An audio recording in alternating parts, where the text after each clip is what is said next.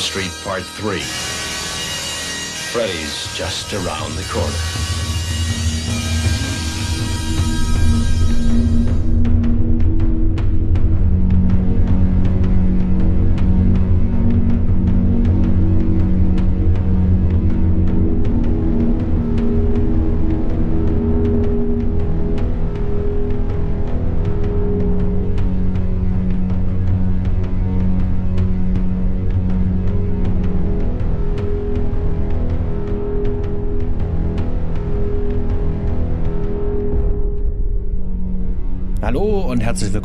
Zu den Nostromo-Gesprächen. Ich bin Sebastian und ich sitze direkt gegenüber von unserem geschätzten Freund und Kollegen des Podcasts Stanley. Hallo, lieber Stanley.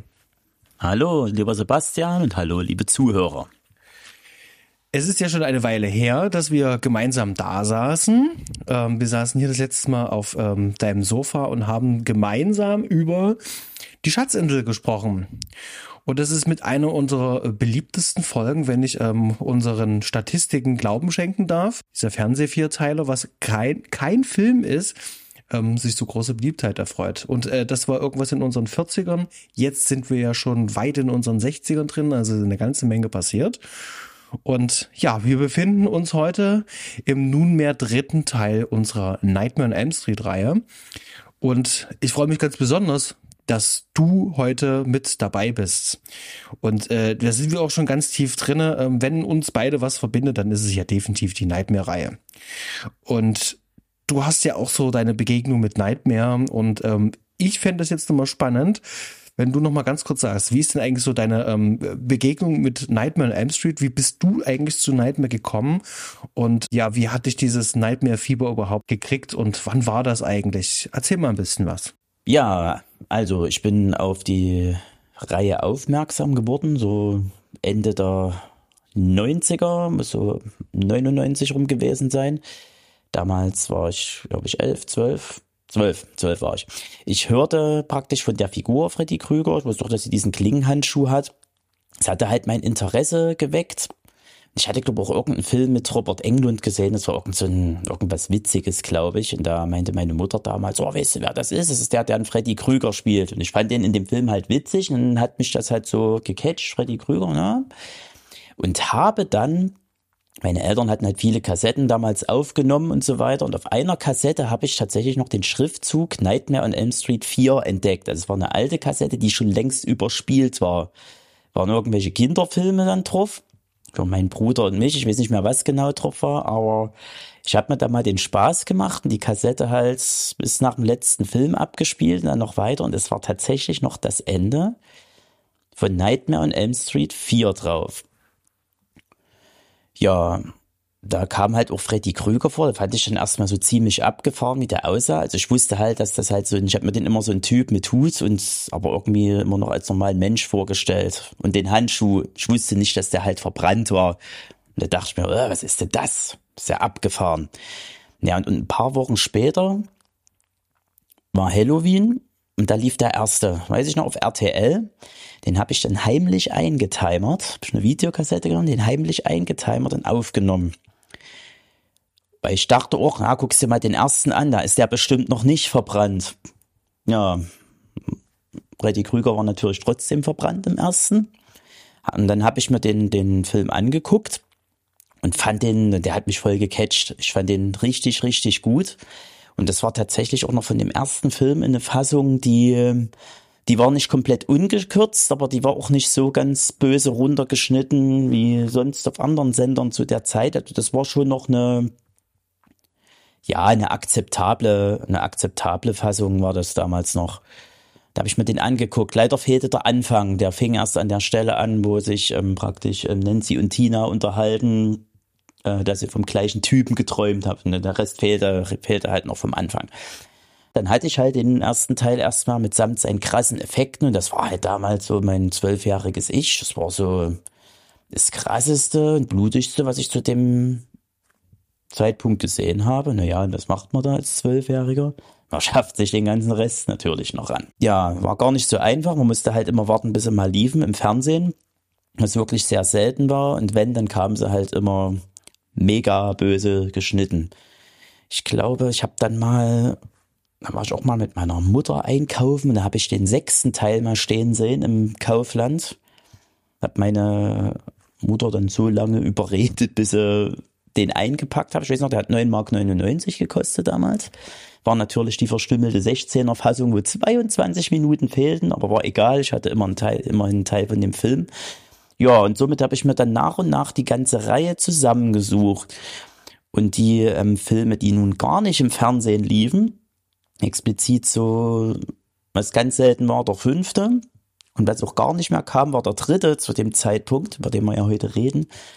Die habe ich mir dann tatsächlich über Videotheken rangeschafft. Dann praktisch, also hat mein Opa damals noch gemacht, so, ja Opa, gehen wir mal in die Videothek. Und dann habe ich halt gefragt, ob die den und den Film da haben und dann habe ich mir den dann ausgeliehen und ja, ja, ich hatte das große Glück, zwei Videorekorder zu haben.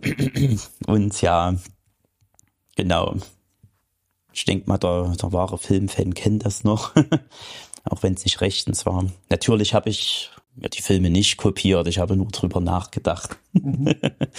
Genau. Ja, und so bin ich dann auf die Reihe gekommen und tatsächlich war von allen Filmen, die ich gesehen habe, der dritte, der letzte und auch der, auf den ich mich am meisten gefreut hatte, weil ich darüber schon einiges gelesen hatte und genau, und ob sich die Freude gelohnt hat, werden wir jetzt rausfinden. Als du den dritten gesehen hast, wie war denn da so dieses äh, Gefühl, wenn du den jetzt als letztes der Reihe gesehen hast? Du hast ja dann ja schon alles gesehen von der Figur. Du hast ja dann, da werden wir heute noch äh, drauf zu sprechen kommen, ja auch diese Mythologisierung ja auch schon mitbekommen. Und dieser dritte war ja noch relativ weit am Anfang. Und wie war denn da für dich dieses Gefühl dieser Erstsichtung? Kannst du das irgendwie noch beschreiben, wie das für dich war? Ja, die Erstsichtung kann ich sagen, das war halt wirklich auch eine, eine Videokassette, die ungefähr 20 Millionen Mal schon abgespielt wurde und genauso sah das Bild auch aus. Also man hat halt nur die Hälfte erkannt gefühlt.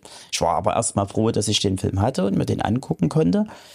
Und ich war, ich war halt erstaunt. Also ich hatte mir ein bisschen was anderes drunter vorgestellt aber ich war dann letztendlich war ich doch sehr zufrieden und habe den halt auch gleich so mit als als besseren Beitrag der Reihe ähm, mit gesehen. Gut, damals war ich halt auch noch relativ jung. Ich glaube, ich habe mir die alle in einem Jahr habe ich mir die alle zusammen äh, wieder aufgenommen oder dann mal ausgeliehen und an, angeschaut. Und ähm, gut, damals war ich halt auch noch ein bisschen jünger, da hat mich natürlich halt hauptsächlich halt auch Freddy interessiert und dann, wenn Freddy halt aufgekreuzt ist und was er für Sprüche klopft und ähm, was er wieder für kreative Kills hat. Ja, und das war halt im dritten halt auch schon ganz ordentlich und ich war halt erstaunt. Der dritte hatte für mich halt auch irgendwie, mal abgesehen von dem ersten, der ja über allem stand schon, hatte der für mich auch wieder so eine ganz andere Qualität als die anderen. Nehme ich zu. Also der dritte, muss ich sagen, der hat mich auch damals bei der Erstsichtung, wie gesagt, wenn es auch nicht das war, was ich mir so vorgestellt hatte, aber hat er mich damals echt gecatcht. Bevor wir jetzt hier ganz tief in alles reingehen, ähm, ganz kurzer Fahrplan, wie wir das heute machen werden. Wir werden jetzt ganz kurz, wie üblich, über Cast und Crew sprechen, fix zusammenfassen, um was es da eigentlich geht. Und äh, dann versuchen wir das Ganze schon mal ein bisschen so einzuordnen. Denn wir reden hier von einer Filmreihe, dritter Teil, dass wir einfach mal schauen, wo steht denn der da eigentlich bei New Line Cinema? Ähm, wie geht's eigentlich gerade New Line Cinema? Wie war dann also entsprechend auch die Produktion? Da gibt's ein paar spannende Details, worüber wir heute noch reden werden. Dann müssen wir auf jeden Fall nochmal über die Regie und vor allen Dingen auch die Kamera- und Effektarbeit reden. Da ist ja auch eine ganze Menge passiert. Wir haben jetzt gerade eben nochmal den Film gesehen. Und ähm, ja, da gibt's vor allem auch ein paar spannende Details. Und wir wollen es vor Dingen mal ein bisschen vergleichen mit den vorangegangenen Filmen. Und ähm, ja, dann wagen wir uns einfach mal in den Punkt, ähm, ja, gibt es eigentlich ähm, eine Interpretation für den Film? Und wenn ja, wie sieht die eigentlich aus? Was hat der Film eigentlich so für Themen? Und ähm, können wir das eigentlich noch äh, dem Horror wirklich noch äh, zuordnen? Und ähm, ja, welche Bedeutung hat denn eigentlich Nightmare on Elm Street 3 auf den modernen Horrorfilm? Das ist vielleicht auch mal noch eine spannende Frage, der wir noch auf den Grund gehen wollen. Und dann kommen wir eigentlich auch schon zu unserem Fazit. Das ist so der grobe Ablauf. Ähm, und ich würde sagen, lass uns mal fix einsteigen in Cast und Crew. Und fangen wir doch einfach mal an. Also der, Jahr, äh, der Film ist äh, aus dem Jahr 1987, äh, US-amerikanische Produktion. Der Bob Shea, Robert Shea hat für New Line Cinema hier produziert. Und ähm, Regie geführt hat hier ein ganz junger Chuck beziehungsweise Charles Russell. Wir haben gerade vor uns ein bisschen geschnarcht, was der gute Mann gemacht hat. Also für die da draußen, die ihn nicht kennt, er hat danach auf jeden Fall noch den Blob gemacht. Hier auch nochmal eine Empfehlung. Also das ist wirklich äh, ein schöner 80er Jahre Horrorklassiker, den man mal gesehen haben sollte. Er hat die Maske gemacht mit Jim Carrey, Eraser mit Arnold Schwarzenegger und ja, äh, Chuck Russell war auch für äh, The Scorpion King äh, verantwortlich. Äh, ich, also das Einzige, an was ich mich da erinnern kann, sind die furchtbaren Effekte. Ja, was haben wir noch? Das Drehbuch. Äh, da waren ganz schön viele Leute dran beteiligt. Da war unter anderem Wes Craven dran beteiligt, Bruce Wagner, ein gewisser Frank Darabont und Chuck Russell selber. Und äh, Frank Darabont ist ja jetzt nicht ein Unbekannter. Ja, richtig. Frank äh, Darabont ähm, sollte den meisten halt auch bekannt sein für ähm, Regisseur von Die Verurteilten. Dann ist er Ideengeber und Schreiber der ersten Staffel von The Walking Dead gewesen und hat auch nach Nightmare 3 nochmal mit Chuck Russell zusammengearbeitet bei dem Film Der Blob, wo er dann auch das Drehbuch geschrieben hat, soweit ich weiß. Ja, auf jeden Fall ist der gute Mann auf jeden Fall eine Hausnummer. Genau, er hatte sogar auch die Green Mile gemacht und auch ähm, diesen ähm, Der Nebel gemacht. Ja, dann, ich hatte schon gesagt, Bob Shea hat hier die äh, Produktion gemacht. Äh, Musik. Ähm, ein ganz, ganz, ganz ähm, äh, bekannter äh, Kollaborateur von David Lynch, nämlich äh, Angelo Badalamenti. Und äh, über den Score wird auf jeden Fall nachher noch ein bisschen zu reden sein. Ähm, ich habe es schon gesagt, also er hat ganz viel für äh, David Lynch gemacht. Und äh, also gerade, äh, wir haben sind von uns noch ein paar Sachen nochmal durchgegangen. Der hat auch The Beach gemacht, der hat Cabin Fever gemacht, Dark Water hat er gemacht. Also da ist ziemlich viel ähm, ähm Horror und Abgründiges da, da drinne. Und ich glaube, ähm, diesen Score hier, ähm, Nightmare 3, kann man auf jeden Fall schon äh, anhören. Also hier ist ganz schön viel ähm, Basis von seinem äh, späteren Werk schon rauszuhören. Ja, genau. genau. Äh, an der Kamera haben wir den guten Roy H. Wagner. Ich muss tatsächlich sagen, ich habe von dem guten Mann vorher tatsächlich noch nichts gehört. Und ähm, schaue ich mir so ein bisschen die Credits an. Der ist äh, ein verdammt guter Handwerker, der vor allem viel in Serien gearbeitet hat.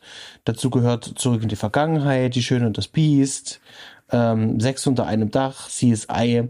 Das sind schon ganz viele Sachen dabei. Und von den etwas größeren Filmen sollte nach Nightmare 3 dann die Absavierer kommen.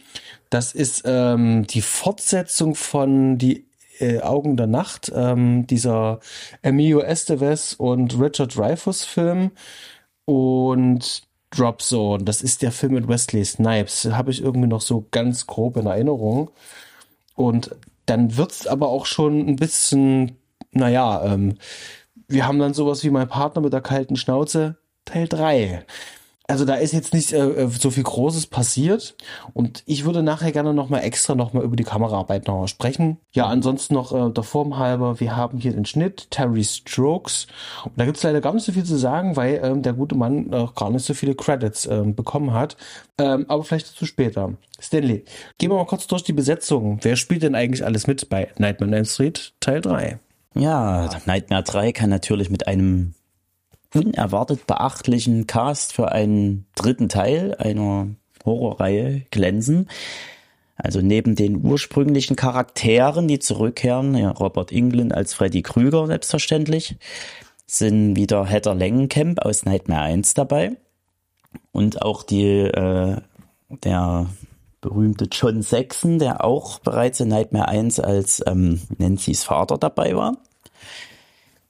Und unter anderem sind dann weiterhin noch Namen zu finden, wie eine Patricia Arquette, die bis heute ja eigentlich noch eine, noch eine gefragte Schauspielerin ist. Man kennt sie aus Filmen wie Lost Highway oder Stigmata. Weiterhin dabei ist ein gewisser Larry Fishburne, den man heutzutage eigentlich auch als Lawrence Fishburne kennt, aus der Matrix-Trilogie als Morpheus. Dann haben wir im Cast noch ähm, kleine Gastauftritte, zum Beispiel Dick Cavett, der ja ein gefragter Moderator zu der Zeit war und eine gewisse Sascha Gabor, ja auch kürzlich verstorben ist oder vor ein paar Jahren jetzt zumindest. Genau, die sich da in diesem Franchise praktisch kurze Cameo-Auftritte als sie selbst ergattern konnten. Ja, auf jeden Fall schon recht ordentlich für einen dritten Teil, was den Cast betrifft. Und was noch zu erwähnen ist, dass ähm, auch Priscilla Pointer dabei ist, die vor allem auch aus äh, Brian De Palmas Carrie als die Mutter von Carries Mitschülerin Sue Snell bekannt ist. Und Brian De Palma ist natürlich eine schöne Überleitung, denn wir haben hier auch noch Greg Song dabei, der erst äh, kurz zuvor bei Buddy Double mitgewirkt hat. Und selbstverständlich, äh, Robert Egland als ähm, Freddy Krüger ist selbstverständlich wieder mit am Start. Jetzt sind wir die Besetzung eigentlich jetzt erstmal soweit durch. Das passt auch soweit für mich. Ähm, und bevor wir die Zusammenfassung machen, äh, würde ich mal ganz kurz mal mit dir über den Titel reden. Denn im englischen Original heißt dieser Film A Nightmare on Elm Street Free Dream Warriors. Und im Deutschen Freddy Krüger lebt die, die, die Frage ist jetzt einfach nur, äh, ähm, was glaubst du, was in den Köpfen der Übersetzer und ähm, Verleihern vorgegangen ist, warum Freddy Krüger lebt, besser ist, als vielleicht äh, einen ähnlichen Titel wie Dream Warriors zu finden? Naja, ich, das ist eine Frage, die stelle ich mir schon seit Jahren, wie man auf sowas kommt, aber das hat man halt im, im Horror-Genre auch ziemlich oft, dass die Untertitel meistens nicht dem Originaltitel dann praktisch oder dem, die deutschen äh, Untertitel nicht dem Originaltitel entsprechen. Ja, vielleicht war es ein bisschen schwierig zu formulieren. Traumkrieger hätte sich wahrscheinlich keiner angeguckt dann. Oder derjenige, der halt das übersetzt hat, dachte sich, oder hat, hat, der hat sich den Film vielleicht gar nicht angeguckt, wusste nicht, worum es geht. Genau. Aber das Witzige ist, wenn man sich halt den Titel anguckt und das Cover dazu, ja, gibt das halt auch alles Sinn und ähm, gerade auch äh, die Handlung betreffend ergibt das halt auch wirklich richtig Sinn. Also der, der Originaltitel Dream Warriors halt. Genau. Wir hatten das ja schon häufiger auch im Podcast ähm, ja, thematisiert ähm, über Sinn und Unsinn von deutschen Übersetzungen und Untertiteln.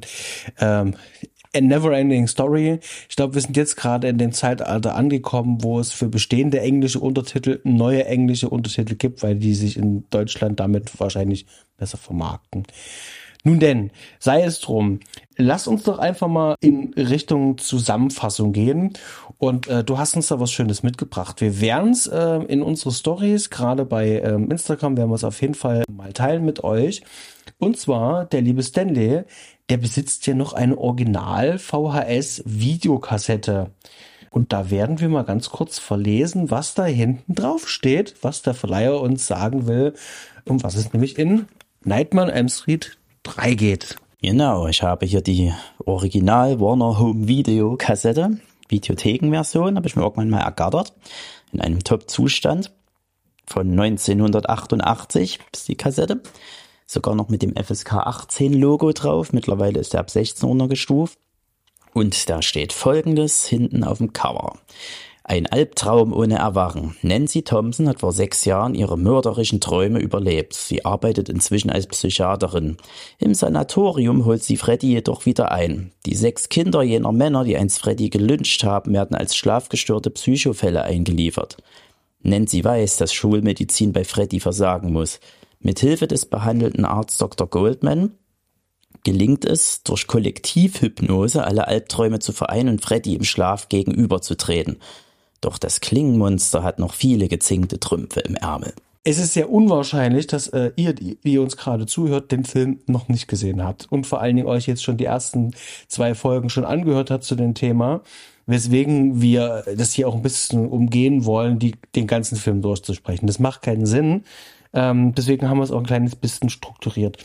Und bevor wir jetzt so in diese ähm, äh, Story-Struktur reinkommen, uns mal das Drehbuch ein bisschen genauer anschauen. Vielleicht erstmal so eine Frage. Und zwar die Einordnung von Teil 3 jetzt im, im, im Werk bis dahin.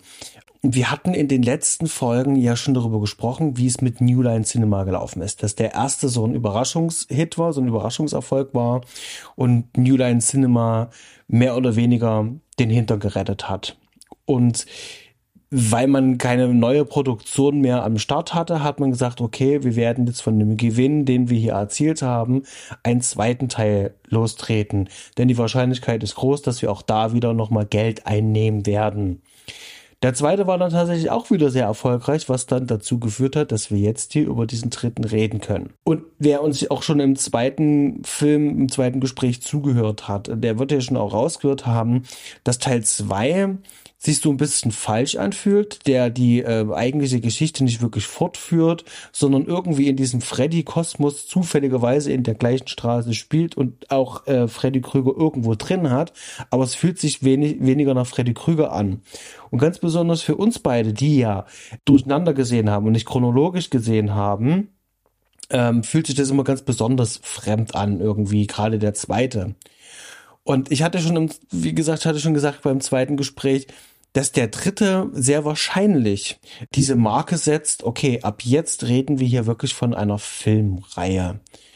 Und findest du auch, dass man, wenn man jetzt aus Blickwinkel 1987, wenn du jetzt aus dem Kino rauskommst, hättest du dann auch da das Gefühl, dass wir jetzt hier schon von einer Filmreihe reden und dass du sicher bist, da kommt noch was? Ja, also ich würde das tatsächlich so sagen, weil ich meine, wenn wir dann schon bei einem dritten Film praktisch mit demselben Hauptantagonisten sind, dann ist das für mich auf jeden Fall schon in der Reihe. Nur die Frage ist, ob natürlich noch was kommt. Ist in diesem Film natürlich offen am Ende. Ich meine, du hast nicht den direkten Hinweis auf Freddy, dass der nochmal kommt wie in den anderen Filmen, wo du halt immer den, also in den beiden Vorgängern hast du halt immer diesen Handschuh nochmal am Ende gesehen.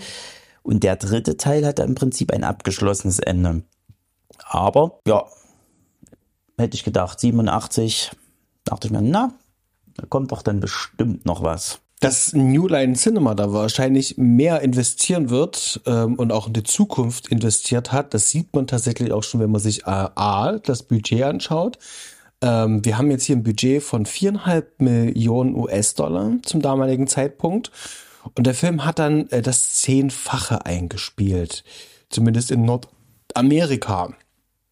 Und das ist ja nur eine Hausnummer. Das heißt also, spätestens dann sollte auch wirklich dem Letzten klar gewesen sein, okay, das ist ein riesengroßer Run.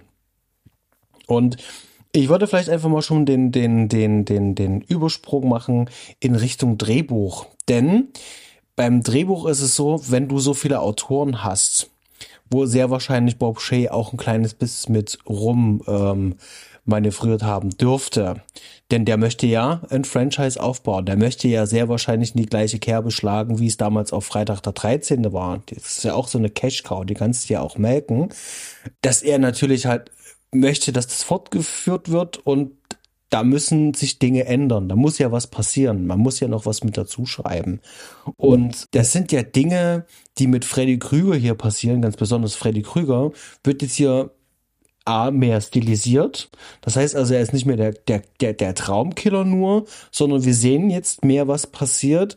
Und ähm, er kriegt hier diesen sadistisch, ganz zynische Humor, den er da bekommt, der auch Sympathiepunkte beim Publikum ja auch ähm, ähm, äh, bewirken soll. Und mich würde einfach mal interessieren, der Sprung vom ersten beziehungsweise vom zweiten jetzt zum dritten. Ist der für dich spürbar, merkbar, dass sich dieser Charakter Freddy Krüger so ein bisschen geändert hat? Auf jeden Fall. Also im dritten auf jeden Fall. Das war, glaube ich, auch so die ähm, Charakterwende äh, von, von, von Freddy Krüger, wo sie sich ja im ersten, wo sich die Figur sich im ersten und zweiten ja sehr geähnelt hat noch.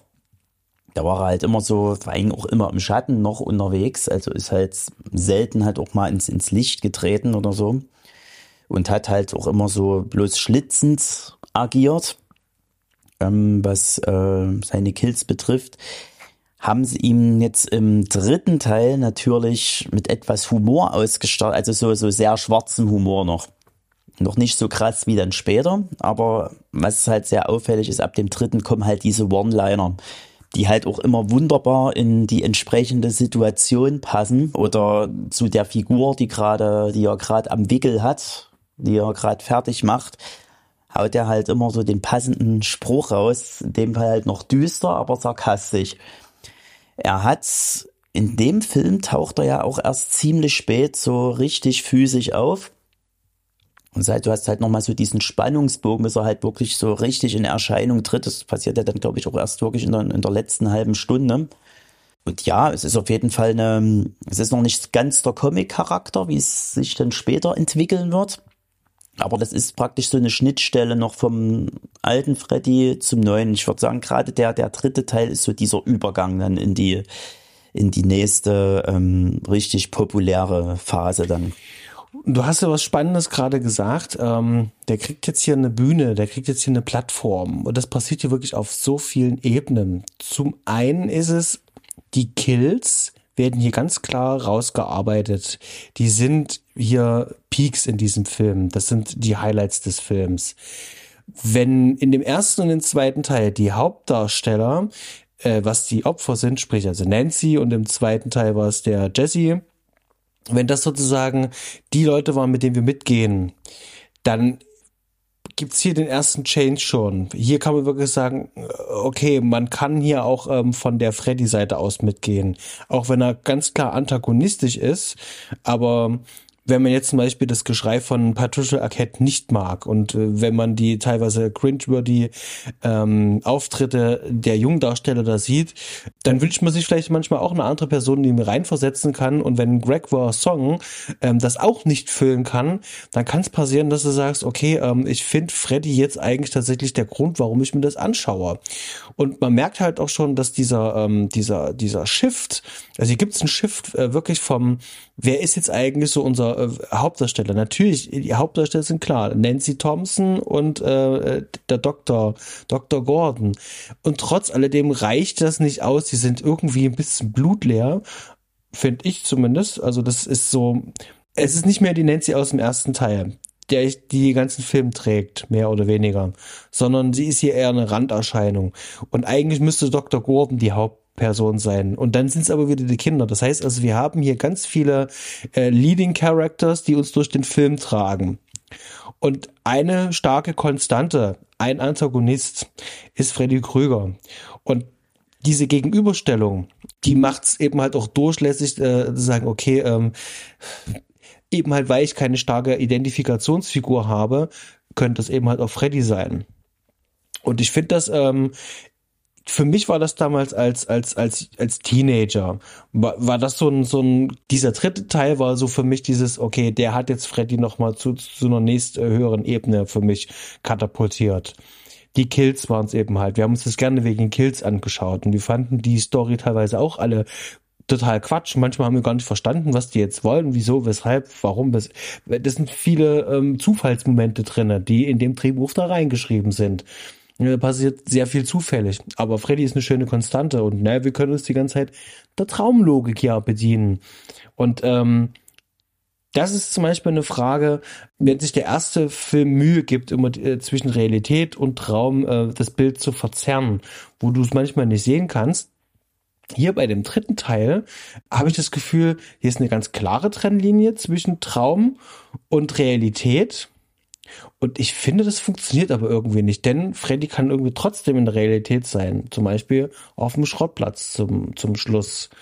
Und da interessiert mich vor allen Dingen auch mal, wie du das eigentlich siehst und wahrnimmst mit diesem Verzerren von Realität und Traum. Und vor allen Dingen, wie wichtig ist dir das eigentlich, wenn du die Filme schaust? Ähm, ich muss vorher noch mal einwerfen, ähm, äh, zwecks der Hauptdarsteller finde ich, in dem Film ist das auf gar keinen Fall Nancy. Die ist halt eigentlich schon viel zu erwachsen, um da reinzufallen. Die Hauptdarsteller sind für mich tatsächlich dies, also im Prinzip sind das diese, diese sechs Kinder tatsächlich, weil die sind ja praktisch so die Hauptopfer von Freddy und die sind ja auch die ganze Zeit im Mittelpunkt, um die geht's ja so hauptsächlich. Nancy kommt ja nun mit dazu und hilft denen, genauso wie ähm, dann Dr. Goldman.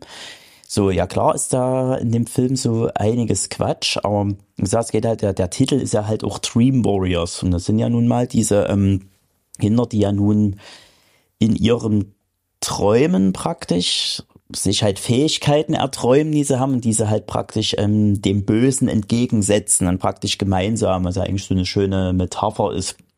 Und dann haben sie halt so ein paar witzige Lösungen für gefunden. Zum Beispiel, dass nun eine von den alle in die Träume oder zu sich rufen kann und dass sie äh, dann gemeinsam Freddy gegenüberstehen. Das ist eigentlich so eine, eine nette Idee. Klar, das lässt sich jetzt halt nicht immer ähm, logisch umsetzen, aber ich finde, irgendwie macht es den Film dann noch sympathisch, so das Ganze.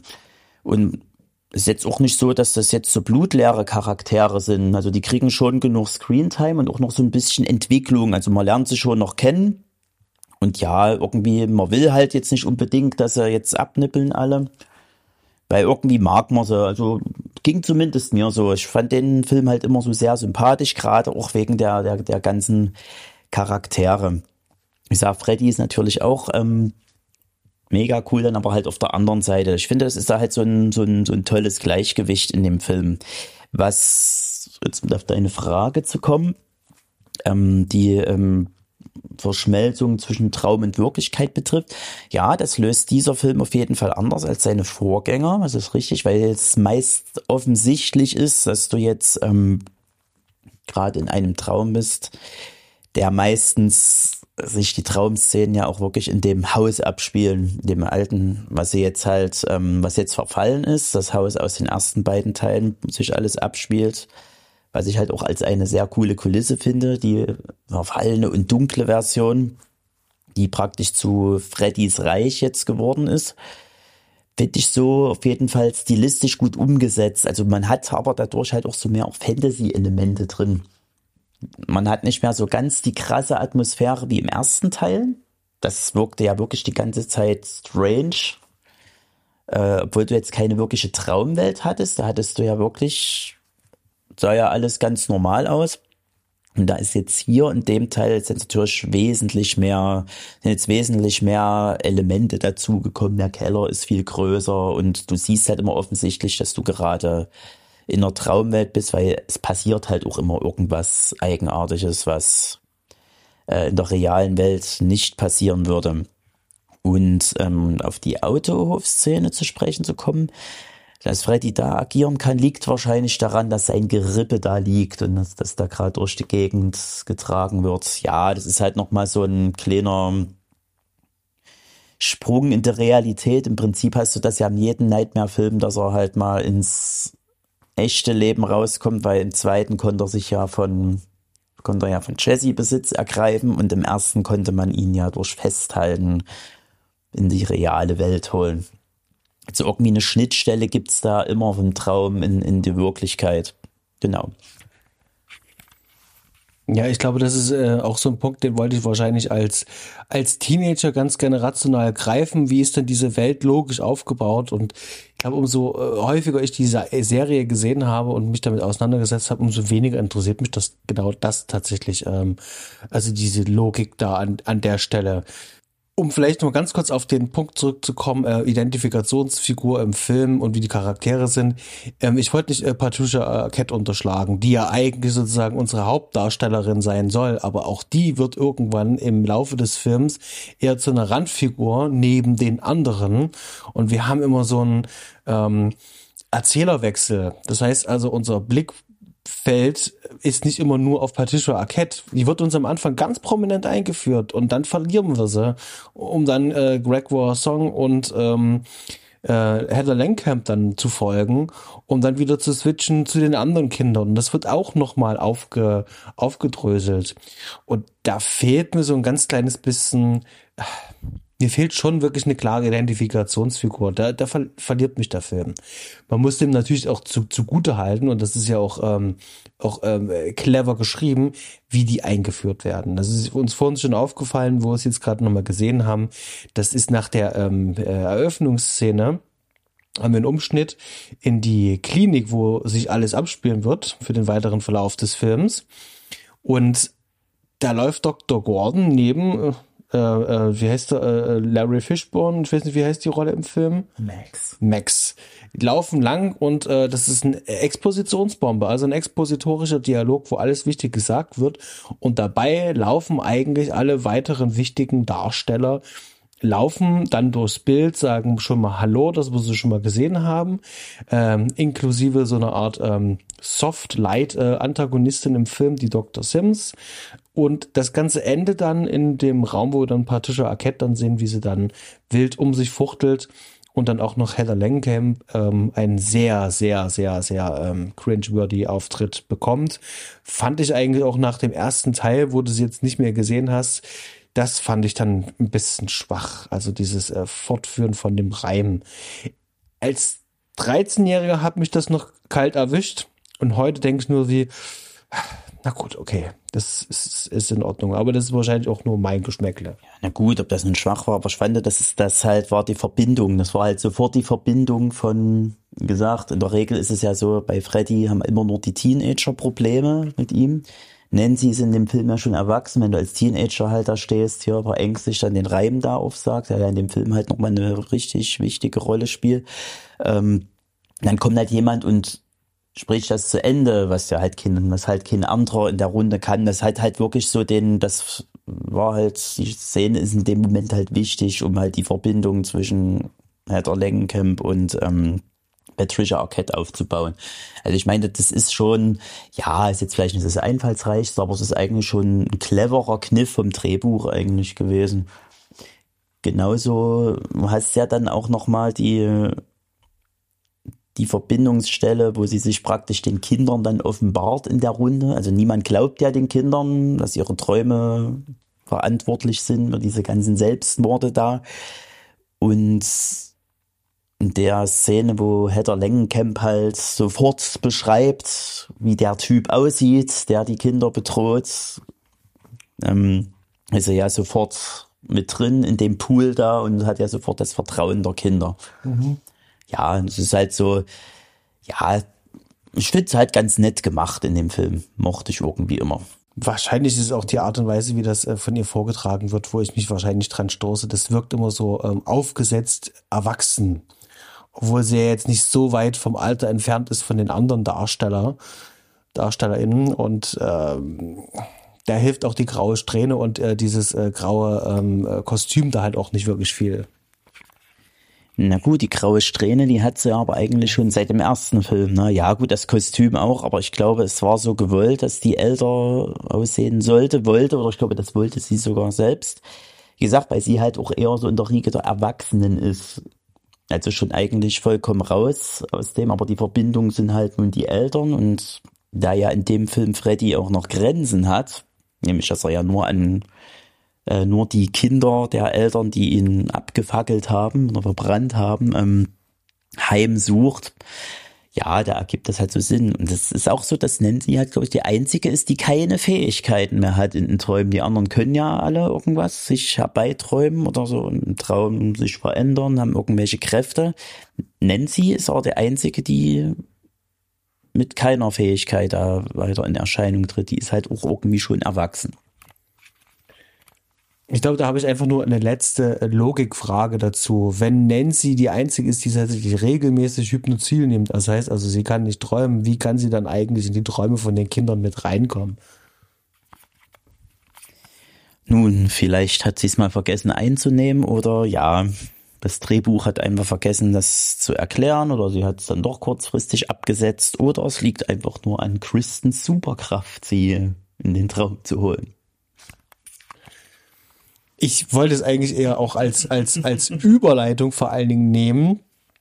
Als Überleitung für ähm, das ist ein ganz, ganz, ganz klassisches, ich würde mal sagen, so richtig zusammengeschustertes Drehbuch von, von mehreren Leuten, die daran beteiligt waren. Es gab mal eine Grundidee, die ging in Revision, wurde neu geschrieben und man merkt schon an vielen Ecken und Enden, hier hatte jemand noch eine Idee. Und was ich mir ganz riesengroß mit aufgeschrieben habe, ist vor allen Dingen die zusätzliche Ebene, Freddy Krüger noch so ein bisschen noch Backstory zu geben durch seine Mutter, die Amanda Kruger, ähm, die äh, Schwester Helena, heißt Schwester Helena, genau. Ähm, und das war damals bis heute ist immer für mich so ein, hätte es das wirklich unbedingt gebraucht? Tut es was für den Film eigentlich? Außer, dass wir am Ende dann die Möglichkeit haben, ähm, ihm ein Ende zu setzen. Aber hätte man nicht auch ein anderes Ende finden können? Also braucht's das? Also für mich hat sich das vor allem auch immer aufgesetzt angefühlt. Ja, gut, äh, ich meine, man muss halt, ich verstehe da, was du meinst, ging mir auch ähnlich. Es ist halt nun so der erste Film, wo dann halt so ein bisschen christliche Mythologie mit einfließt. Ja, gut, dass es nun ausgerechnet eine Nonne sein muss, die dann praktisch seine Mutter ist. Ja, die natürlich dann auch noch den, den, den Tipp gibt, wie man ihn loswerden kann. Ich meine, das war schon immer das Problem äh, an den Filmen. Wie wirst du den Typen halt los? Brauchst du halt irgendwie eine Idee. Ich meine, da gab es auch schon schlechtere Ideen, wie das gehen kann. Ich fand eigentlich äh, die diese Idee so, ja, man hat halt diesen, diesen, diesen, kriegst halt diesen Background, kriegst halt aber auch nicht zu viel Background. Es ist halt bloß so, wie er entstanden ist und eine mögliche Erklärung, warum er so ein Psychopath ist. Es kann eine mögliche Erklärung sein, muss es jetzt nicht. Kann aber. Und ja, aber ich glaube, diese Story ist wirklich hauptsächlich dafür da, für das Ende, damit man das halt so umsetzen kann. Also ich mag das Ende tatsächlich. Wie gesagt, weil es halt wirklich viel, viel schlimmere Enden schon in Nightmare on Elm Street gab und auch noch geben wird. Äh, ist halt so ein, eigentlich so ein abgeschlossenes, ordentliches Ende und naja, wer weiß, ob er nochmal wiederkommt dann. Natürlich wissen wir, dass er nochmal wiederkommt, aber ja, diese ganze ähm, Mystifizierung, äh, glaube ich, was ist die Hauptintention dieser Szenen gewesen. Einfach nur das Ende hinzubekommen. Dann würde ich vielleicht einfach mal zu dem Punkt rüber switchen, wo wir uns mal so ein bisschen die, die Regie und Produktion auch vor Ort mal ein bisschen anschauen. Ähm, was mir so ein bisschen fehlt, ist äh, gerade aus dem ersten und dem zweiten die, ich sag's vorsichtig, die Heizungskellerromantik. Die fehlt mir ein bisschen, denn wir sind hier wirklich ähm, im Studio, ganz viel im Studio. Ich hatte vorhin noch die Frage gestellt, hatten New Line Cinema eigentlich damals ein Studio? Ich glaube, die hatten zwar keine Studios, die haben sich die wahrscheinlich angemietet, aber da mussten ziemlich viele Stages auf jeden Fall gebaut werden. Und das sieht man im Film an. Und das ist tatsächlich auch kein Kritikpunkt, aber mir fehlt so ein bisschen ähm, das der Heizungskeller aus dem ersten, da, da, da sind die extra in, in so eine alte Industriegebäude gefahren. Auch im zweiten waren sie auch in so einem riesengroßen Industriegebäude. Und das hat ja auch seinen Charme. Da haben ja über Jahrzehnte Leute gearbeitet. Man sieht dann auch den Rost und den Dreck. Und jetzt bin ich äh, in der Studiokulisse und ich sehe, dass ich in der Studiokulisse bin. Und ähm, da habe ich immer so ein bisschen so meine Problemchen, weil da fehlt mir so wirklich so diese das ist jetzt schon poppig. Jetzt wird's kitschig. Ich sehe es auch. Ich kann es spüren. Ich kann das in dem Haus sehen. Ich sehe, dass da äh, viel modelliert worden ist. Ich, äh, ich meine, mit Blu-ray macht's ja jetzt auch einfach. Wir haben eine hohe Auflösung, da kann man es besser sehen. Aber jetzt im direkten Vergleich zum ersten und zweiten, den ich auch auf Blu-ray gesehen habe, und dann jetzt den dritten, merkt man dann schon den Unterschied zwischen Originalschauplatz und jetzt ganz viel Studio. Und vielleicht hier noch den, den ganz kurzen Einwurf. Ähm, 95 Prozent dieses Films ist indoor, im Studio gedreht. Es gibt kaum Außenszenen. Wenn es Außenszenen sind, die tatsächlich auf dem Friedhof. Und ich glaube mal ganz kurz äh, auf der Straße. Irgendwo, ähm, wenn die hier zu dem, äh, zu ihrem Vater fahren. Und ansonsten ist alles zum Großteil drinne. Naja, liegt wahrscheinlich auch daran, dass der, dass der Großteil halt in einer Nervenheilanstalt ähm, spielt, wo man halt, da kommt man halt auch selten raus. also es ist ja zwar äh, praktisch schon, gibt es das Drehbuch ja fast nicht anders her, dass du drin drehen musstest, halt in dem Krankenhaus. Also kann ich mir schon vorstellen, dass es so wirklich ein Krankenhaus war und jetzt kein Studio, also das sieht zumindest nach Krankenhaus aus. Ja, und ansonsten sind das andere Hauptsetting ist halt das, ähm, das Elm Street Haus. So, und das ist ja, spielt sich halt auch alles drinne ab. Ich glaube, dass das jetzt nicht mal so unbedingt so, so, so, so geplant, gewollt war, dass halt alles drinne spielt. Das ist wahrscheinlich mehr dem Drehbuch geschuldet, würde ich fast sagen. Und dann hast du halt noch die Friedhofsszenen, dann halt noch gut in der Bar hast du eine Szene, in der Kirche, ja, die sind halt alle drin. Ja, aber es hat ja auch nicht mehr so das, das, das, das, das Kleinstadt-Feeling von den ersten, das könnte überall sein, es könnte auch durchaus in einer, in einer Großstadt sein diesmal. Ist mir bei dem Film besonders aufgefallen, dass das so wirkt. Was ich vor allen Dingen meine ist, du hast vorhin schon gesagt, Jetzt kommt das Freddy-Haus. Das spielt sich alles im Freddy-Haus. Also es ist ja sozusagen auch ein Novum, dass das jetzt hier ähm, der, der, der Hauptschauplatz ist. Und mir fehlt so ein bisschen so der Heizungskeller. Ähm, das, das meinte ich. Naja, du hast ja eine gewisse Verbindung zu dem Heizungskeller, aber halt auch in dem Haus, über das Haus. Das haben sie da halt ein bisschen anders gemacht. Ja, aber da siehst du halt auch wirklich, dass es so diese, diese, diese Studiokulisse ist. Weil du ja in dem zweiten ja auch keinen Heizungskeller hattest, aber das ist ja ein Kraftwerk, wenn ich mich richtig erinnere. Ja, da fehlt aber dieses ganze, dieses Psch und Psch, dieses, ähm, diese, dieser Dampf und diese, diese, diese Stahltreppen und Geländer da, ja, das fehlt da natürlich. Man hat halt so, so einen Keller, der halt schon so ein bisschen nach wie so eine Art Hölle aussieht. Du hast halt auch alles so in diesem brennenden Rot-Look. Ja, also es ist halt wirklich so etwas dämonischer und diabolischer als so in den ersten beiden Filmen. Ja, stilistisch kann man auf jeden Fall schon mal sagen, da ist hier eine ordentliche Schippe draufgepackt worden. Ähm, also die Sets konnten so modelliert werden, ähm, wie man wollte. Man hatte ja auch ein bisschen mehr Budget und da konnte man sich frei austoben. Und da gibt's auch äh, ein paar schöne Geisterbahn-Shots, sage ich mal, gerade am Anfang, die Verfolgungsjagd, wo ähm, Kristen verfolgt wird von, von Freddy mit dem kleinen Mädchen, die kommt dann in die Halle, wo die ganzen Leichen da hängen. Also da, da passiert ja auch schon eine ganze Menge. Ähm, dann die ganzen ähm, Effekte, die da noch mit drinne sind. Also hier hat man ja wirklich äh, im Vergleich, äh, wenn man jetzt an Teil 2 denkt, da hatten wir auch schon drüber gesprochen, warum die Effekte da so ein bisschen so dürftig sind. Ähm, weil die äh, Effektspezialisten ja zur gleichen Zeit sich schon auf äh, Aliens vorbereitet haben. Und äh, das ist hier alles ein bisschen runtergefallen. Da ist jetzt hier im dritten wirklich eine ganze Menge passiert. Also es sind so viele schöne Shots dabei. Natürlich sieht man, Blu-ray verzeiht da jetzt nicht so viel, die hohe Auflösung. Trotz alledem merkt man schon den Charme, wie viel Liebe zum Detail drin steckt. Und ähm, das fängt schon an, diese, diese, diese, diese, die, diese Griffe am Anfang, die Wasserhahngriffe, wie da die, die Messer rauskommen und danach greifen, das, das finde ich schon, das ist ja, das ist ja auch eine kreative, coole Idee. Ähm, das ist auch ähm, schön geschrieben. Und da finde ich, da macht der Film schon an der Stelle ähm, alles, was in Richtung Logik geht, macht eine ganze Menge wieder wett. Wo er sagt, okay, wir haben hier aber ein paar Schauwerte. Wir haben das so blöd geschrieben, um genau da halt hinzukommen, aber dann wirst du jetzt auch dafür belohnt. Und da muss ich immer rum sagen, deswegen sagst du vorhin so, ich kann dann auch auf die Logik halt auch verzichten, weil ich krieg dann eben halt auch so eine schöne Szene, die ja funktioniert. Ja, richtig. Es ist ja auch ein Horrorfilm. Ich glaube, da muss man ziemlich oft auf Logik ähm, verzichten. Oder es läuft nur unter Horrorfilm, genau. Ja, was bei dem Film halt auch wirklich so besonders ist, sind die wirklich durchaus kreativen Kills die auch immer in Bezug zum zu demjenigen stehen, der halt gerade dran ist. Wie zum Beispiel halt uns uns, äh, dass es Freddy halt in dem Film halt auch immer wie Selbstmord aussehen lässt, ist auch besonders. Das hat man auch bloß im, im, im dritten Teil. Ähm, was es dann natürlich wieder für die Kinder schwerer macht zu erklären, dass da eine übernatürliche Macht dahinter steckt. Ist schon so ganz gut gelöst.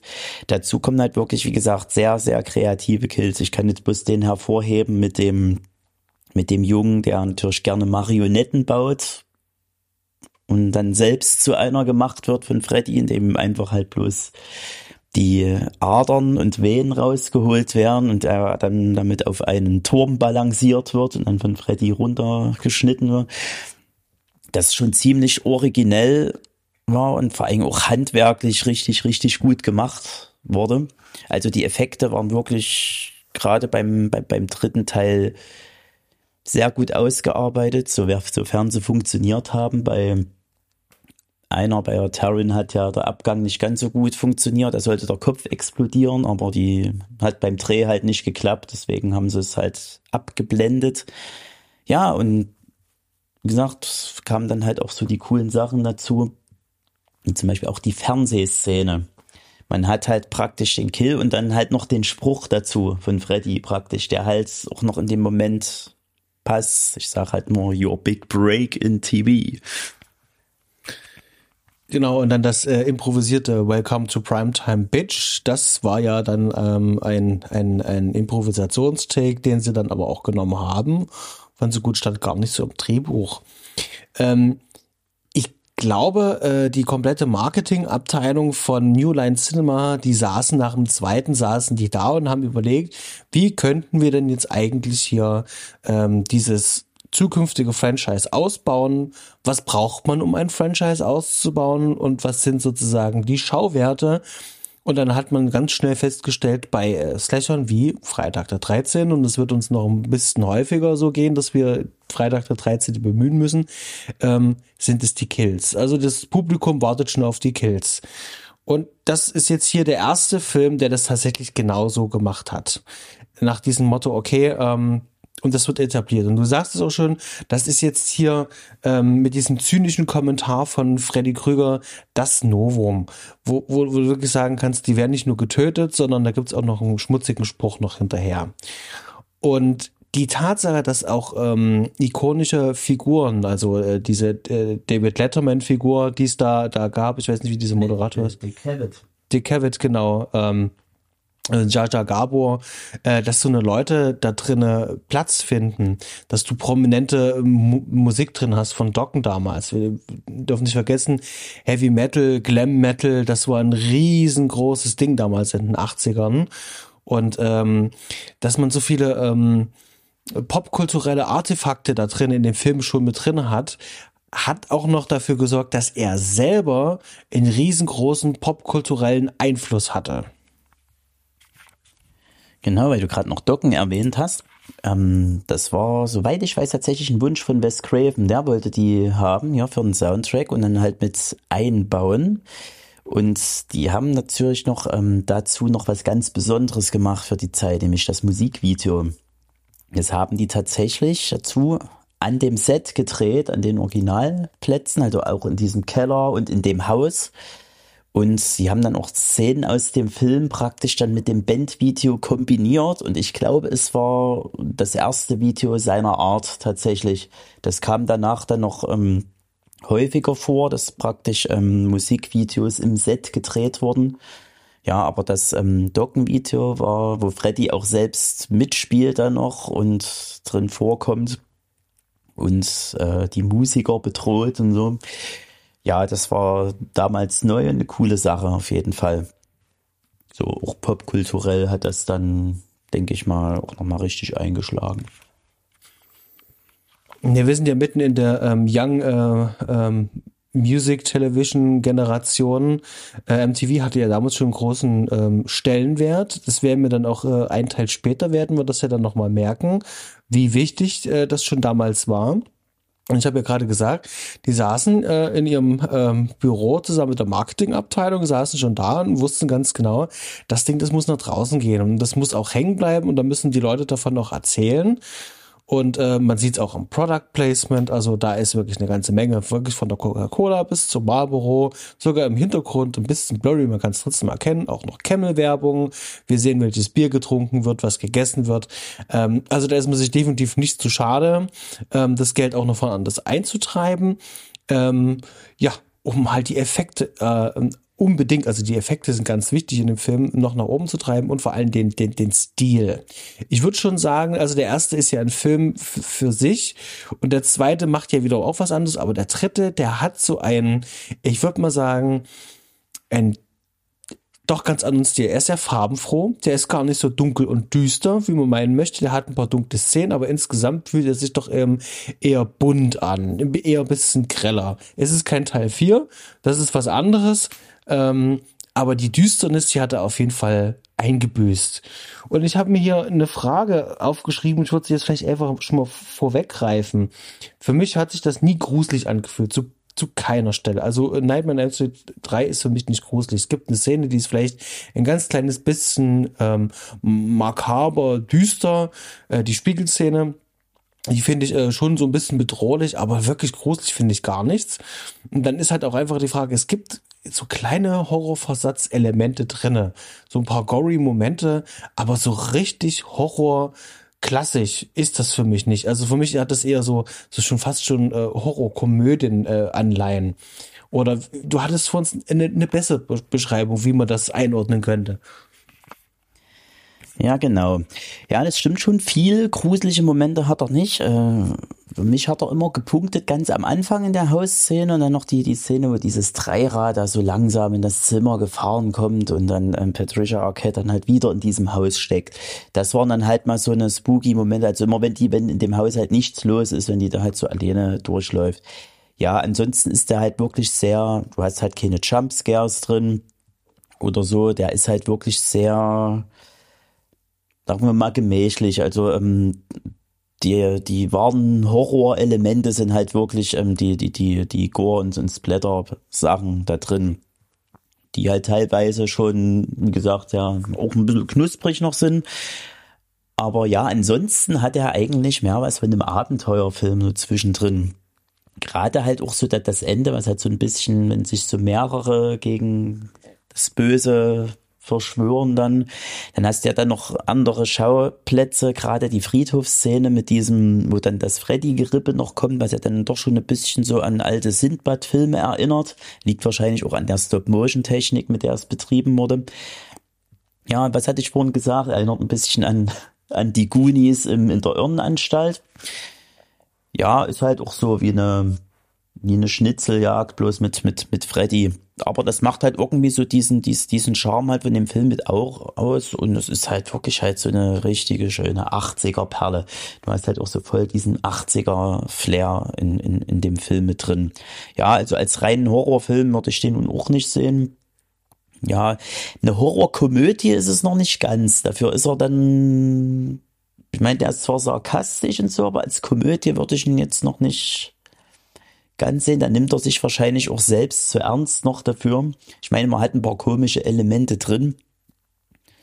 Gerade so einige so von diesen Fantasy-Sachen. Manches wirkt heutzutage auch ziemlich albern. Aber ja, richtiger Horrorfilm nicht. Ja, eher so ein Mix aus Horror, Fantasy und Abenteuerfilm würde ich so einordnen. Wie siehst du das?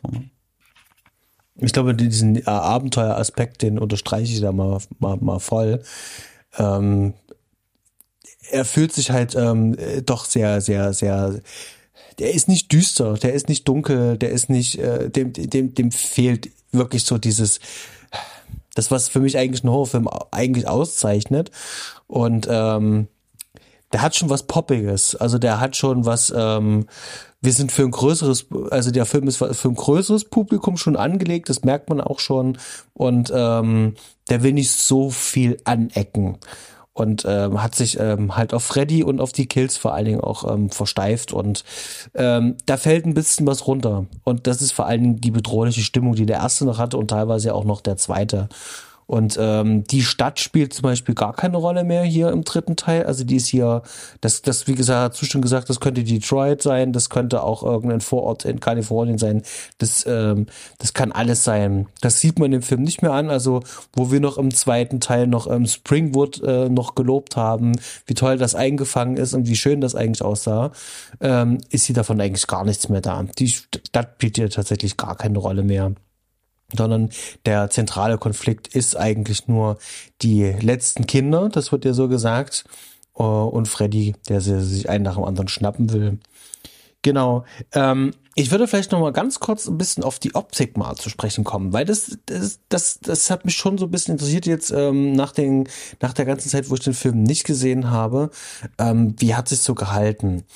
Und der Film muss sich ja gefallen lassen, mit, mit den ersten vorangegangenen Filmen vergleichen lassen zu müssen. Und ich finde, rein optisch, also von der Visualität her, hat der eher was von einer von, von einer Serie, von einer Soap, als von einem richtigen Film. Das hängt aber für mein Empfinden ganz viel mit der Ausleuchtung zusammen.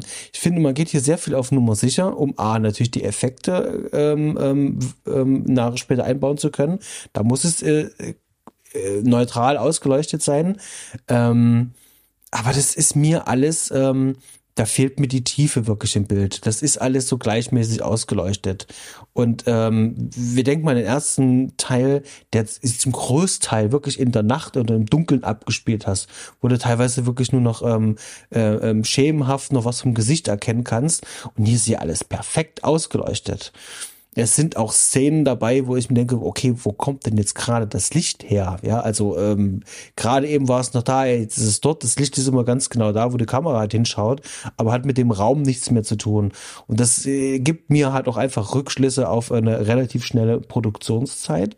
Das heißt also, wir haben hier ein relativ simples äh, äh, Dreilicht-Setup und go shoot it und äh, zwei Takes, dann ist der Dialog dann drinne und das merkt man dann schon. Also man merkt schon, dass der Film so ein bisschen darauf produziert ist oder darauf angelegt ist. Wir müssen alles in die Effektshots mit reinlegen, denn die wiederum funktionieren gut und du hast ja auch schon vor uns gesagt, diese diese Freddy-Hölle, dieser Untergrund, wo das bewegt halt, da ist natürlich riesengroße äh, rote äh, Filter drauf vor den Lichtstrahlern. Ähm, und trotzdem funktioniert das, weil das Set ist toll. Das sind tolle Kamerafahrten. Da ist ja eine Kranfahrt mit da drinne. Während wir irgendwelche expositorischen Dialoge in irgendwelchen Räumen mit Standardkamera haben. Schulter eins, Schulter zwei, Schuss, Gegenschuss, Schuss, Gegenschuss. Alles klar, Dankeschön, fertig. Und dann kommen wieder die Money Shots. Und da finde ich schon, ähm, da hätte ich so einen gesamteinheitlichen, schönen Stil gut gefunden. Und nicht nur sagen, okay, alles Geld geht nur in die Effektshots rein. Das wird aber sehr wahrscheinlich auch eine Produktionsentscheidung gewesen sein. Sprich also, wir haben so und so viel Geld, wir haben die Studios nur für die und die Tage. Und da muss man auch sagen, der äh, Charles Russell hat das hier an der Stelle aber auch gut gemanagt bekommen. Ähm, als erste richtig große Arbeit hat er hier dieses Projekt ähm, runtergedreht. Ähm, soll ihm übrigens auch, ähm, werden wir noch drauf sprechen drauf kommen, ähm, nur noch äh, Stephen Hopkins noch nachmachen können. Ähm, der konnte also mit dem Budget umgehen und konnte da ein Maximum rausholen. Und ähm, ja, das wird sich ja dann auch später nochmal zeigen. Er hatte den bis dato ähm, äh, aufwendigsten Film mit CGI gemacht, nämlich die Maske war damals einer mit der aufwendigsten Filme, weil da so viele Einstellungen mit CGI drin waren. Und da gehörte unter anderem hier die Arbeit von Nightmare on Elm Street 3 mit dazu, ähm, weil hier sind da auch viel Effektschutz drin. Und ich glaube, das ist ein Punkt, der geht auch bei uns hier in den Nostromo-Gesprächen ein bisschen unter. Ähm, wir hatten das auch mal ganz kurz bei Ghostbusters, damals Effekt zu machen. Ähm, wenn man weiß, dass hinterher noch irgendetwas passieren soll, muss man halt sehr vorsichtig sein, gerade auch in puncto Ausleuchtung. Und ähm, man braucht viel Imagination am Set selber, weil man ja nicht sieht, man hat vielleicht mal ein Storyboard, wo man draufschauen kann, aber auch die Schauspieler und alle anderen äh, müssen sich das jetzt vorstellen, wo, wie, wo was ist. Am besten kann man das eigentlich sehen, wenn Rek Song auf dieser Kugeln von, von, von diesem, was ist das hier, ähm, dieses Mobile da, äh, wo die sich lösen, da haut ja wirklich, also er hat ja nicht eine einzige Kugel im Blickfeld. Das heißt also, das ist ganz klar irgendwann nachträglich gemacht worden. Aber das funktioniert da zum Beispiel nicht. Da, das, das disconnectet da halt. Ähm, worauf ich aber hinaus will, ist, ähm, das ist ein Film von Produzenten, die ganz klar eine Marschrichtung vorgelegt haben. Und ähm, ich finde, das kann man zu jeder Zeit eigentlich spüren. Ja, ich glaube, das war generell so ein Ding in diesen, äh, gerade in den 80ern halt auch gerade so eine, so eine Produktion mit relativ, es ist halt relativ wenig Budget, die haben halt auch immer relativ wenig Zeit gehabt. So ein Ding musste halt in drei Wochen abdrehen, da muss halt alles passen und dann ist halt so, ich glaube, viel länger als drei Wochen haben die auch nicht Zeit gehabt. Da müssen halt die Effekte auch alles passen und wenn halt eh noch nicht funktioniert, muss man sich halt was einfallen lassen. Das ist halt, glaube ich, generell ein so ein, so ein Ding gewesen zu der Zeit. Das hast du heute, glaube ich, auch noch bei einigen Filmen. Hattest du auch damals in den, in den, bei den Freitagfilmen, wo die haben noch weniger Budget gehabt. Das ist natürlich auch immer, immer noch schöner, wenn dann umso mehr eingespielt wird, da kann man dann nächsten Film nochmal mit wenig Budget nachlegen. Ja, solange das halt funktioniert. Ja, ich glaube, die haben dann auch vom, vom, vom Studio dann ordentlich halt einen Zeitplan vorgegeben bekommen. Ich würde gerne nochmal auf diesen Punkt eingehen, und zwar, ähm, dass der dass der Film nicht so wirklich gruselig ist. Und ich finde, dass er auch an einigen Stellen auch teilweise ganz schön trashig wirkt. Du hast gesagt, du findest den Score hier tatsächlich sehr, sehr, sehr stark. Und ich habe ähm, wirklich ähm, die Szenen gespottet für mich, wo ich denke so, meine Güte, das klingt so billig. Ähm, ich mag äh, Angelo äh, Badalamenti ganz besonders äh, immer in Zusammenarbeit mit David Lynch. Aber hier passieren ganz viele Dinge, die ich aus ganz vielen, ich sag jetzt mal vorsichtig, sowas wie aus äh, Halloween 5 kenne. Das heißt also, wir haben hier ein ganz furchtbares Klimper-Keyboard, ähm, was äh, disharmonische ähm, äh, Gegensätze, äh, also gegenläufige Melodien spielt. Und das will halt echt nicht gut klingen. Und dann gibt's wiederum Momente, die klingen tatsächlich bedrohlich, da funktioniert das. Und dann aber noch diese äh, Synthi-Drum-Pads noch mit draufgehauen. Das will mich ja mal gar nicht abholen. Also gerade alles, was in diesem Freddy-Haus spielt, da nimmt's mich komplett raus. Da hat es für mich automatisch so eine ziemlich ähm, trashy Ebene. Naja, ich widerspreche dir da nur halb. Also der, der Score hat seine Stärken auf jeden Fall. Ich habe jetzt nicht gesagt, dass ich den grandios finde. Also ich finde stellenweise finde ich den tatsächlich grandios. Der punktet gerade da, wenn er ähm, zum Beispiel sich auf die Origi aufs Original Nightmare-Thema äh, bezieht und das halt so abwandelt und das Ganze so ein bisschen ruhiger, aber düsterer halt macht. Und ich mag halt auch gerade das Disharmonische da drin. Klar, es gibt halt so ein paar Szenen hier mit, mit keine Ahnung, welche Tasten der da drückt auf seiner, auf seinem, auf seinem Keyboard und dann halt den Drumcomputer drunter schmeißt. Ja, gibt's halt. Also manches ist echt grenzwertig, man mal so. Also es ist jetzt, das ist noch lange kein Halloween 5, aber ja, ich weiß aber, was sich daran erinnert. Aber ich finde ihn ansonsten, ich sage jetzt mal so 60 bis 70 Prozent finde ich den, fand ich den stimmig, den Score. Oder zumindest, er, der erzeugt zumindest so eine düstere Atmosphäre. Also teilweise düsterer als dann die Bilder, die man sieht. Also gerade, ich mag halt auch so dieses äh, Main-Theme am Anfang. Das Fett ist halt so ein bisschen geklimper, aber es ist halt immer düster und sind ja halt wirklich immer so Molltöne und Disharmonien drin. Fiel mir eigentlich ganz gut und heißt auch relativ oft nochmal äh, das äh, Original-Einspieler. Und ich finde, genau da funktioniert es tatsächlich sehr gut. Da funktioniert der Film richtig gut. Da kriege ich auch so einen ganz leichten Schau. Ich denke so, ja, genau das funktioniert. Also da holt es mich wirklich richtig ab. Und ähm, und natürlich noch der ähm, der der Soundtrack äh, durch äh, Docken. Ja, zum Thema Docken, ja, da hat Taron ja, glaube ich, am Anfang noch so ein Docken-Shirt an, Genau, ja, das funktioniert da relativ gut. Und warum du Gänsehaut bekommst bei den Szenen, wenn das Originalthema dran liegt, liegt wahrscheinlich daran, dass der Originalscore halt wirklich auch so eine Oberliga ist. Also den setze ich schon fast immer mit fast mit Halloween gleich, weil der ist halt sehr markant und der zieht sich halt auch den ganzen Film durch und der ist halt auch mega spooky und atmosphärisch. Und selbstverständlich funktioniert das dann halt immer. Aber wie gesagt, ich mochte halt auch immer, wenn der halt äh, die Bad Elementi Version dann, wenn die dann so abgewandelt, etwas ruhiger, hat auch was. Das ist für mich echt immer so dieses, ähm, wie so ein Remake oder beziehungsweise so ein, so ein Remix von irgendeinem alten Klassiker, so kommt mir das dann immer vor und bloß leider funktioniert es dann nicht. Also mm, das ist halt so ein, so ein Hit or Miss. Ähm, mir, mir, mir taugt der äh, Soundtrack nicht so wirklich. Und ich kann mich auch noch erinnern, ich hatte damals ähm, die Soundtracks ja da. Da gab es ja so eine, ähm, äh, eine Best-of-CD von War Sarabande. Da gab es vom ersten bis zum fünften Teil irgendwie, bis zum sechsten. Den sechsten gab es aber auch nochmal einzeln, das weiß ich, und dann hatte ich nämlich auch damals gehabt. Und da waren immer so die Snippets drauf und da konnte man richtig eigentlich so diesen ähm, diesen Abfall hören von Qualität äh, im, in der Musik weil der erste war so ein bisschen outstanding, der zweite hatte richtig, richtig starke, richtig starke Momente und vor allen Dingen ein Opening-Theme, Theme und vor allem das war ja dann auch noch zusätzlich ja noch mit ähm, Orchester. Das war ja noch mal eine ganz andere Sache.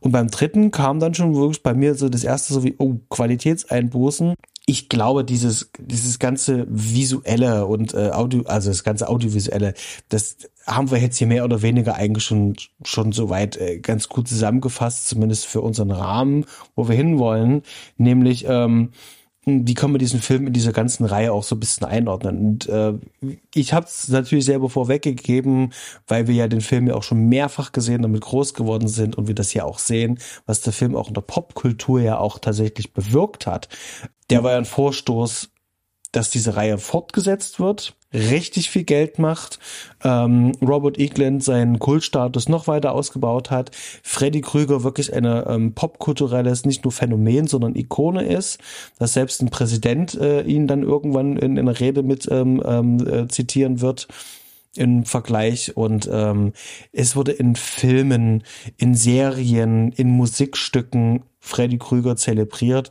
und dieser dritte Teil, der hat eine riesengroße Aktie da auch noch mit dran. Man sieht es natürlich auch in den ganzen Verkaufszahlen. Ähm, Freddy Merchandise, ihr könnt ja mal gucken, was es so alles an Freddy Merchandise gibt. Die dritte Inkarnation ist da wirklich ähm, so der große Wegbereiter. Ja, richtig. Ähm, auch so mit der Einordnung gesagt, liegt vielleicht auch mit daran, dass der ja eher so auch die Fortsetzung des ersten ist. Ja, der zweite ja nun überhaupt nichts außer des Hauses und dem Tagebuch von Nancy mit dem ersten zu tun hat. Gesagt, er bezieht sich der dritte ja viel mehr schon alleine durch die Charaktere aus dem ersten Film. Dann auch musikalisch ist er mehr an den ersten angelehnt, zumindest stellenweise. Ja, und er führt halt im Prinzip die Geschichte fort, schließt aber gleichzeitig den ersten mit ab, weil ja, ich weiß nicht, ob ich spoilern darf, aber die Überlebenden des ersten Teils alle zu Tode kommen in diesem Film. Genau, und somit praktisch die neue Generation sich dann mit dem Typen wieder rumschlagen darf im nächsten Film. Wie gesagt, ich glaube auch, dass der Film so das richtige Sprungbrett dann zur Popularität dieser Figur Miss Freddy Krüger war, die da noch, noch lange nicht ihren Höhepunkt erreicht hat, weil der kam ja erst ein paar Jahre später. Da ist tatsächlich noch eine, eine Frage, weil du hast ja vor uns ja auch gesagt, ähm, so, dass du noch nie so einen ähm, Film, äh, dritten Teil von einer Horrorreihe gesehen hast der so einen Impact eben halt auch hatte. Und kannst du das irgendwie so ein bisschen benennen, was genau das ist, was diesen dritten Teil da jetzt so besonders, zum Beispiel jetzt zu äh, meinetwegen Halloween oder zu äh, bereits mehrfach schon äh, Freitag der 13. Wo, da, wo ist denn da der Unterschied? Was, was, was macht der jetzt so anders, was andere da nicht können? Naja, gerade im Horror-Genre hattest du es halt ganz oft, dass ähm, die Fortsetzungen halt immer nur Aufgüsse waren vom, vom ersten Film und ganz besonders bei Freitag der 13. Also bei Freitag der 13. hast du bei den ersten acht Teilen hast du im Prinzip achtmal den gleichen Film. Der Killer sieht halt immer ein bisschen anders aus, weil die Maske immer anders aussieht oder es halt auch äh, zweimal nicht Jason ist in den Filmen. Ja, aber ansonsten, du hast teilweise die gleichen Morde und du hast dann aber halt auch immer gemerkt, wie das Budget auch immer weniger wurde. Wie gesagt, die Schauspieler auch immer schlechter wurden von Film zu Film. Also das wurde echt immer übler. Bei Nightmare, also bei Halloween übrigens genauso. Da hast du halt den ersten und den zweiten, weil der zweite ja auch, den fand ich halt auch nicht gut, weil er den ersten erklärt hat. Und danach wurde es halt auch nicht besser. Und die Nightmare-Reihe ist von den großen Filmen oder den großen Horrorfilmreihen der 80er. Das ist die einzige, die sich tatsächlich auch so noch bis zum dritten Teil weiterentwickelt hat. Die hat sich halt weiterentwickelt die Story ist halt irgendwie noch vorangekommen, es kam was Neues dazu, du hast nicht immer das Gleiche ähm, aufs Butterbrot geschmiert bekommen. Und wie gesagt, es gab ja noch kreative Neuerungen. Wie gesagt, die Kills sind höherwertiger geworden. Hier lassen sich die Teenager halt auch nicht einfach nur abschlachten, sondern die, die, die wehren sich halt noch. Man hat halt Humor drin, die Figur kann, kann halt reden, und rennt halt nicht nur schweigend durch die Gegend und schwingt der Axt oder Machete oder das Küchenmesser. Ja, und das hat dann, und wie gesagt, und in dem Teil hast du halt wirklich, du hast halt wirklich noch einen relativ sympathischen Cast da drinnen. Was halt in dem dritten Teil auch nicht mehr üblich ist. Halt zumindest in, in den 80er Jahren war es halt so. Da konnte man sich eigentlich bei den wenigsten Filmen den dritten Teil noch angucken. Gut, Freitag der 13. nehme ich jetzt mal raus, aber der dritte, der ist halt nicht wirklich gut, weil er genauso ist wie die anderen. Hat halt Jason seine Maske gekriegt, das war dann halt das Highlight noch, aber ja, im Prinzip zieht sich das wirklich so durch die 80er und durch die 90er. Also ich kenne jetzt von jetzt so erfolgreichen Horrorfilmen also keinen dritten Teil, der, muss ich jetzt sagen würde, ja, wow, ist jetzt nicht so geil wie das Original, aber auch jetzt nicht so richtig scheiße, weil meistens sind dritte Teile dann eher nicht so gut im Horrorgenre. Man denke zum Beispiel an auch an die Filmreihe mit dem großen Fisch, der gerne Menschen frisst. Haben wir ja letztens auch erst gesehen. Obwohl ich persönlich ein riesengroßer Freund von ähm, Season of the Witch bin, von Halloween, der was gänzlich anderes macht und äh, irgendwie so ein Film für sich ist, ähm, mochte ich eigentlich sehr. Aber ich hatte hier eigentlich noch eine Frage, aber ich glaube, die haben wir eigentlich schon mehr oder weniger erklärt, ähm, welche Bedeutung der Film so insgesamt vor allen Dingen auch hat, auch auf ähm, ähm, auf die, nicht nur auf die Popkultur, sondern eben halt auch auf andere Filme, denn der hat abgefärbt. Der wurde ja auch viel zitiert und da denkt man halt auch zurück und ja, das ist natürlich äh, ein, ein, ein sehr schön zusammengestückeltes und vor allen Dingen funktionales Drehbuch, um die Effekte nach vorne äh, zu, zu bringen, aber hat halt ein paar kreative Kniffe drinne, wie zum Beispiel einfach nur äh, den Antagonisten so aufzubauen, den noch ein bisschen mehr Backstory zu geben, da, da, da sind schon ein paar clevere Dinge da drinne, um sozusagen den Unique Selling Point, den die, die Serie da mal haben soll, nämlich Freddy Krüger einfach weiter auszubauen. Und das gilt jetzt in den nächsten Folgen, in den nächsten ähm, Besprechungen noch mal ein bisschen noch mal genau auf den Grund zu gehen, ob wir da auf dem richtigen Weg sind oder auch nicht. Es gibt noch ganz viel Anekdoten, es gibt noch ganz viel Trivia und es gibt ganz viel äh, darüber zu erzählen. Das haben aber andere und viel schlauere Leute als wir bereits schon getan. Heißt also, ich pack euch unten in die Shownotes noch ein bisschen was an, wo wir der Meinung sind, das solltet ihr euch irgendwie mal anhören oder durchlesen oder angucken. Was wir euch auf jeden Fall sagen können ist, es gibt ja diese wunderbare, wunderschöne äh, Dokumentation, haben sie sehr schön gemacht, äh, Never Sleep Again. Die kann ich euch nochmal unbedingt ans Herz legen. Die ist ungefähr auf dem gleichen Niveau wie die äh, Camp Crystal Lake äh, Chronicles. Ja, ansonsten, äh, Stanley, ganz kurzes Fazit äh, zu Teil 3. Ähm, Sag mal, wie ist der Film für dich heute im Jahr 2022? Was ist dein Fazit zum Freddy Krüger lebt. Ja, mein Fazit zu dem Film ist halt, es ist tatsächlich meine liebste der ganzen Nightmare-Fortsetzungen. Ich bin froh, dass es den gibt. Ich bin halt irgendwie froh, dass die nicht so auf dem Weg des zweiten Teils weitergemacht haben, sondern wirklich nochmal einen Bezug zum ersten gefunden haben, das Ganze halt rund gemacht haben.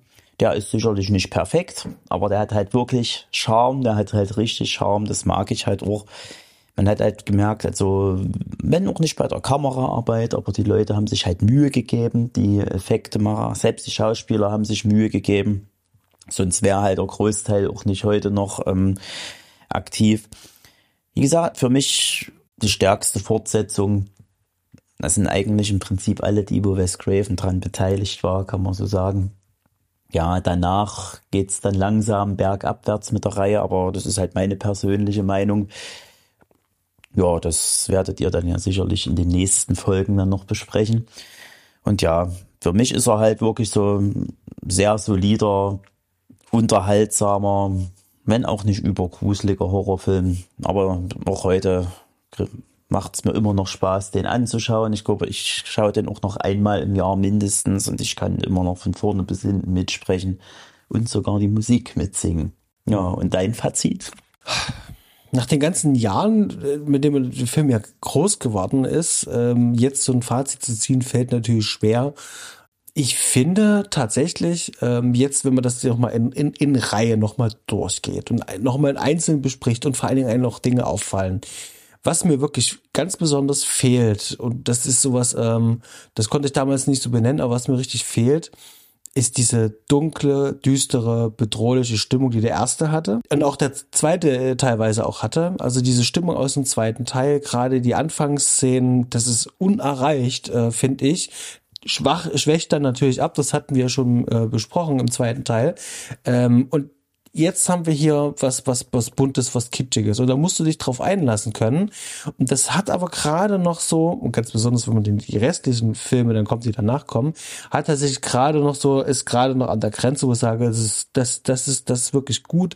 Hier passiert was und dass auch der Fokus so ein bisschen verschoben wird. Das heißt also, wir haben nicht mehr einen Autorenfilm, wie der erste das mal war, wo sozusagen der Regisseur das Drehbuch verfasst hat, eine klare Vision hat, sondern wir haben hier ein ganz klares äh, Produkt und wir haben hier mit die besten Handwerker, die man für Geld bekommen kann, für einen bestimmten Zeitraum natürlich.